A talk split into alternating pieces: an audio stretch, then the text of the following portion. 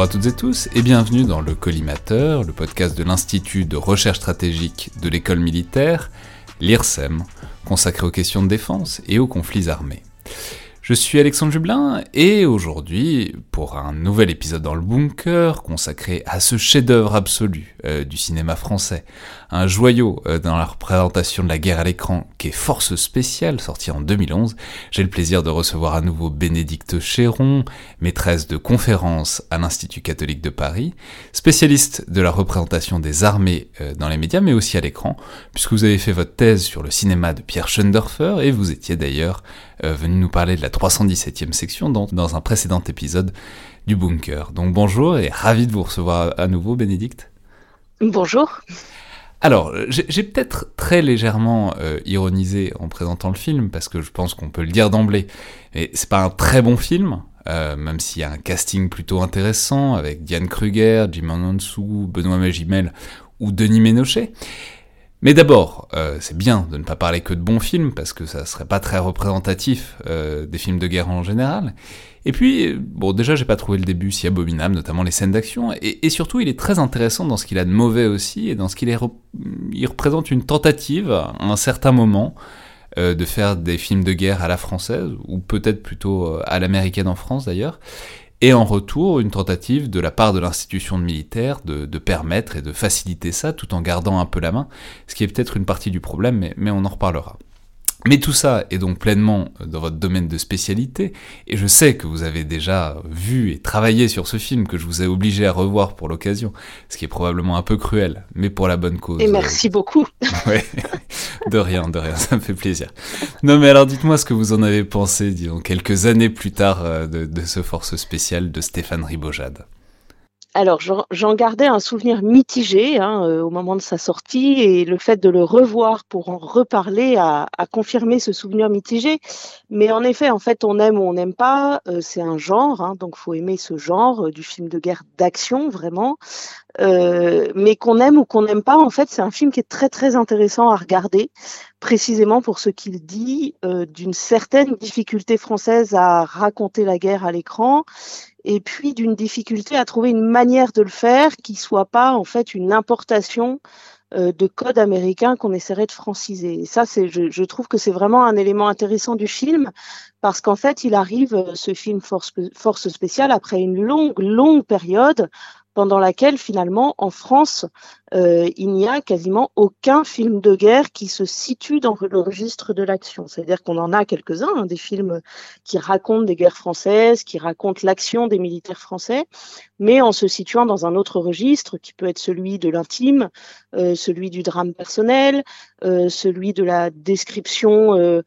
plus lente et plus euh, peut-être plus réaliste aussi parfois de, de, de l'action guerrière. Mais en tout cas, là, on a un premier film après une longue période de plusieurs décennies euh, qui tente le genre film de guerre d'action.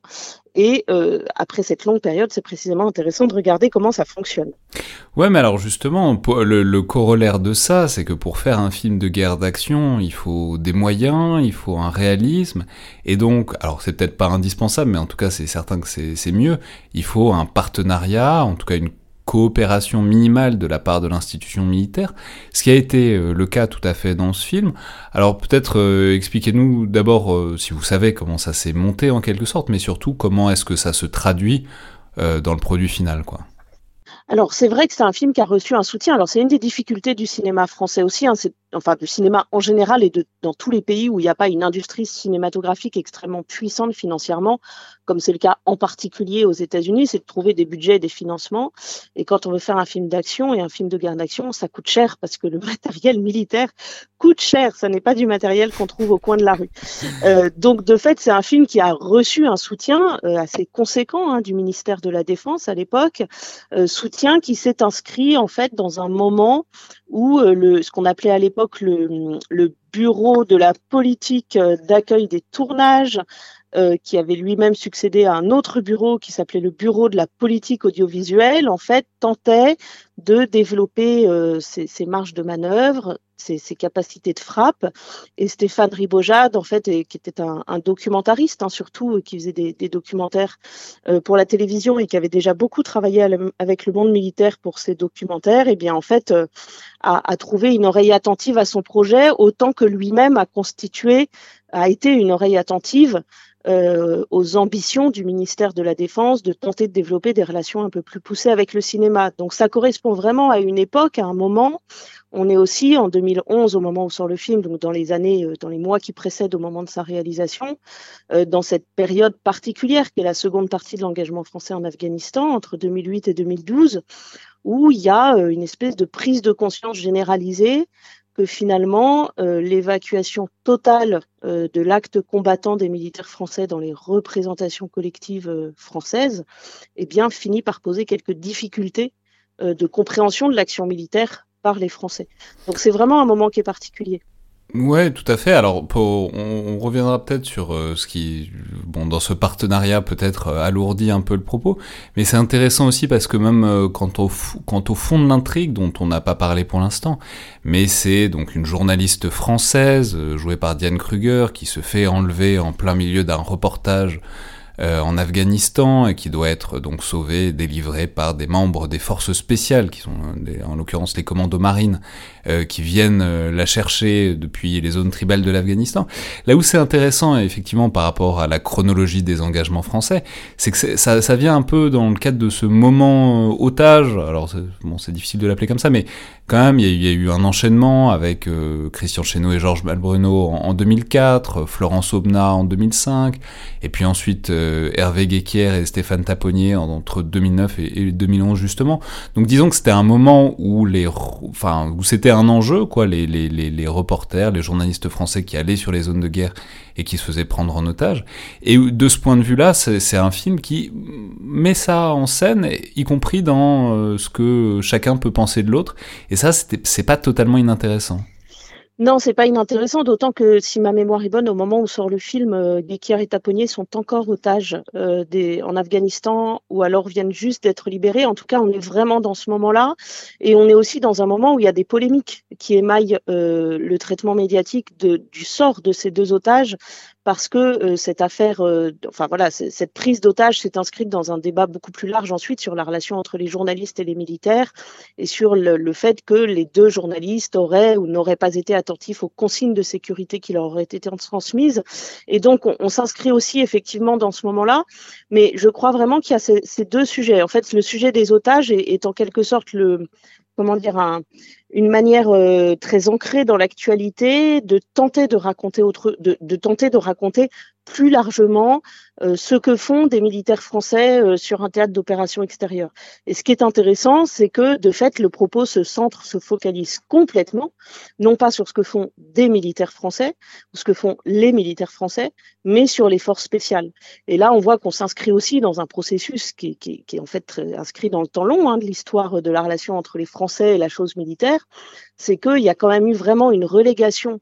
euh, de tout l'imaginaire guerrier, de toute la mythologie euh, combattante, euh, une relégation dans le discours public des armées, des autorités politiques, depuis déjà de longues décennies, depuis la fin de la guerre d'Algérie, en fait, à quelques troupes qu'on appelle des troupes d'élite. Et c'est précisément ces troupes-là que met en scène Stéphane Ribojade.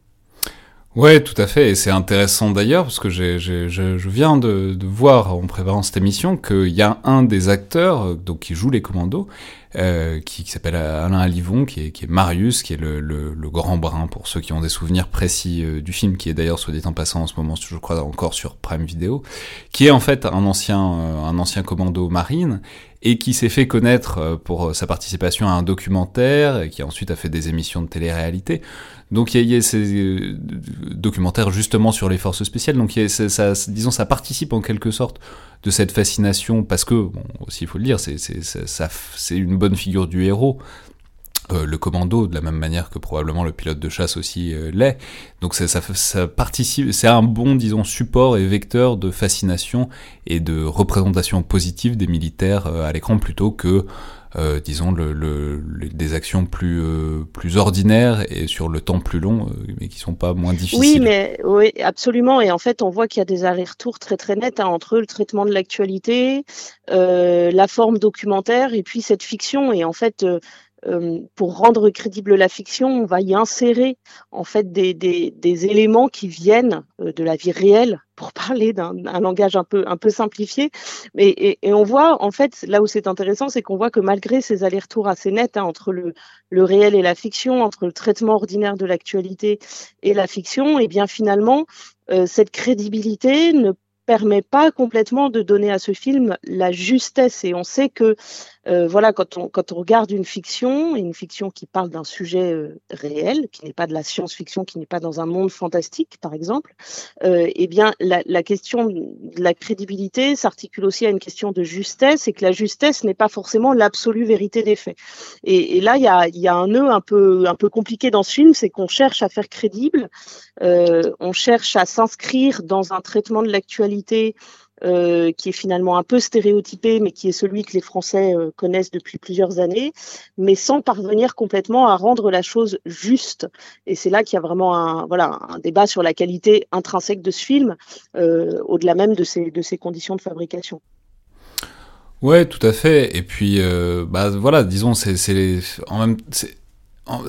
c'est quelque chose qu'on a retrouvé déjà avant dans le cinéma américain, mais c'est par exemple un film qui évacue euh, totalement l'Afghanistan, euh, totalement la réalité de ce que peut être l'engagement. Alors, il y a des éléments réels, comme par exemple l'enlèvement des journalistes, mais ce que peut être la réalité, disons, des, des dynamiques tribales à ce moment-là, euh, de l'engagement français et allié en Afghanistan par exemple. Euh, on a un méchant qui est très très méchant et puis euh, tout autour de lui des talibans qui sont aussi très méchants. Enfin je veux dire c'est extrêmement manichéen, beaucoup plus que ce qu'on pourra retrouver dans des films qui représenteront mieux l'Afghanistan. Enfin je trouve en tout cas plus tard par exemple ni, ni le ciel ni la terre de Clément Cogitor. Enfin, bon, peut-être que c'était aussi lié à l'actualité de l'engagement sur ce moment-là, mais en tout cas, il y a, vraiment une fascination juste pour euh, les acteurs euh, français et militaires qui évacuent totalement le pays qu'est l'Afghanistan.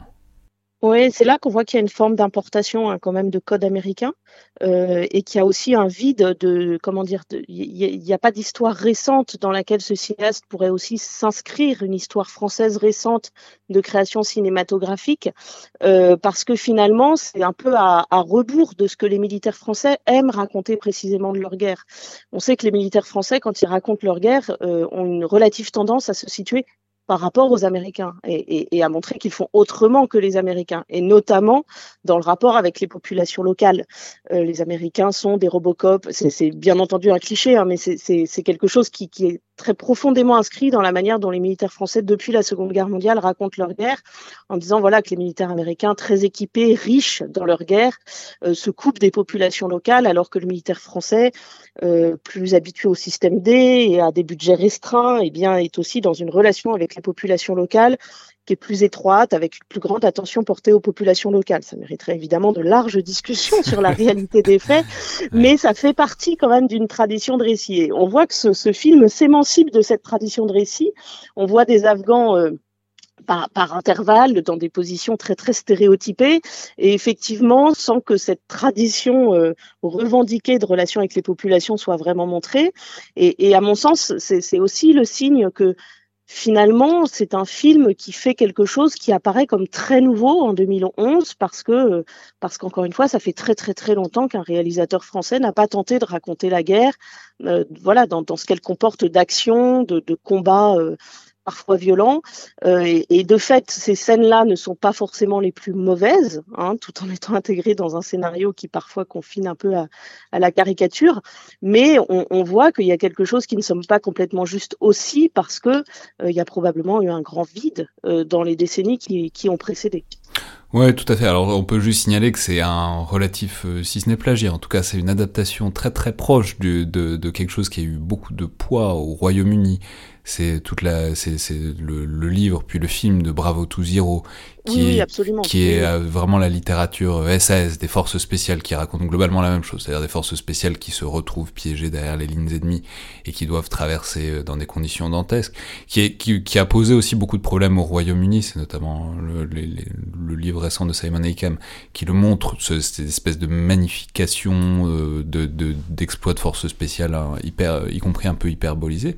Mais juste, j'aimerais revenir sur ce que vous venez de dire, faut peut-être parler un peu euh, des scènes. Moi, j'ai trouvé que les scènes d'action étaient euh, plutôt de, très bonne facture, notamment en termes de déplacement. Enfin, je veux dire, on voit qu'il y a eu beaucoup de consultants, qu'ils se déplacent pas n'importe comment, qui se sont, qui, enfin, même en termes de tir, je, je, je, alors, je suis pas force spéciale moi-même évidemment, mais ça m'a paru beaucoup plus, beaucoup plus précis euh, que ce qu'on voit très souvent c'est là, c'est là que ce film est intéressant à regarder en, comme, quelque chose qui est lors de l'expérimentation d'une première collaboration très très très étroite euh, dans la mise en scène des combats entre euh, un ministère, entre des forces armées euh, en France et un réalisateur qui par ailleurs a la confiance des milieux militaires, ce qui évidemment facilite fortement la relation. c'est que effectivement ça a été il a été très soutenu matériellement, mais aussi très accompagné. Et en fait, cet accompagnement permet d'éviter parfois certaines ornières qu'il y a dans d'autres films français qui racontent la guerre avec un angle autre que l'action, mais qui du coup, au moment où il s'agit de mettre en scène l'action euh, militaire au sens le plus strict du terme, qui est celle du combat, euh, eh bien, ont tendance à, à tomber très à côté, voire à sombrer dans le ridicule. Et, ceux qui s'y connaissent un petit peu euh, on, voit, ces scènes avec beaucoup, beaucoup d'ironie. Là, effectivement, c'est probablement le moment où on voit le plus que, bah, que la collaboration très, très étroite euh, a permis euh, de réaliser des scènes qui, pour le coup, apparaissent comme comme tout à fait euh, convenable, si je puis dire, si on adopte un, regard militaire. Alors, et puis, après, avec d'autres choses qui, qui, peuvent sonner un peu moins justes dans la manière dont ce soutien a été négocié aussi avec. Euh, Bien sûr, mais, simplement pour dire, quand, quand, on entend par exemple des, des, des, militaires parler de certaines tactiques, de la boule de feu, ou enfin des tactiques de retraite des engagements, enfin, c'est pas souvent qu'on peut voir des, des, des, chorégraphies comme ça qui sont aussi précises. Mais justement, parlons-en, parce que c'est peut-être aussi la, la limite euh, de ça. C'est-à-dire que peut-être que le bureau, dont j'ai déjà oublié l'intitulé exact, a eu aussi la main un peu lourde, parce que j'invite à ceux qui voudraient revoir le film, s'ils n'ont pas été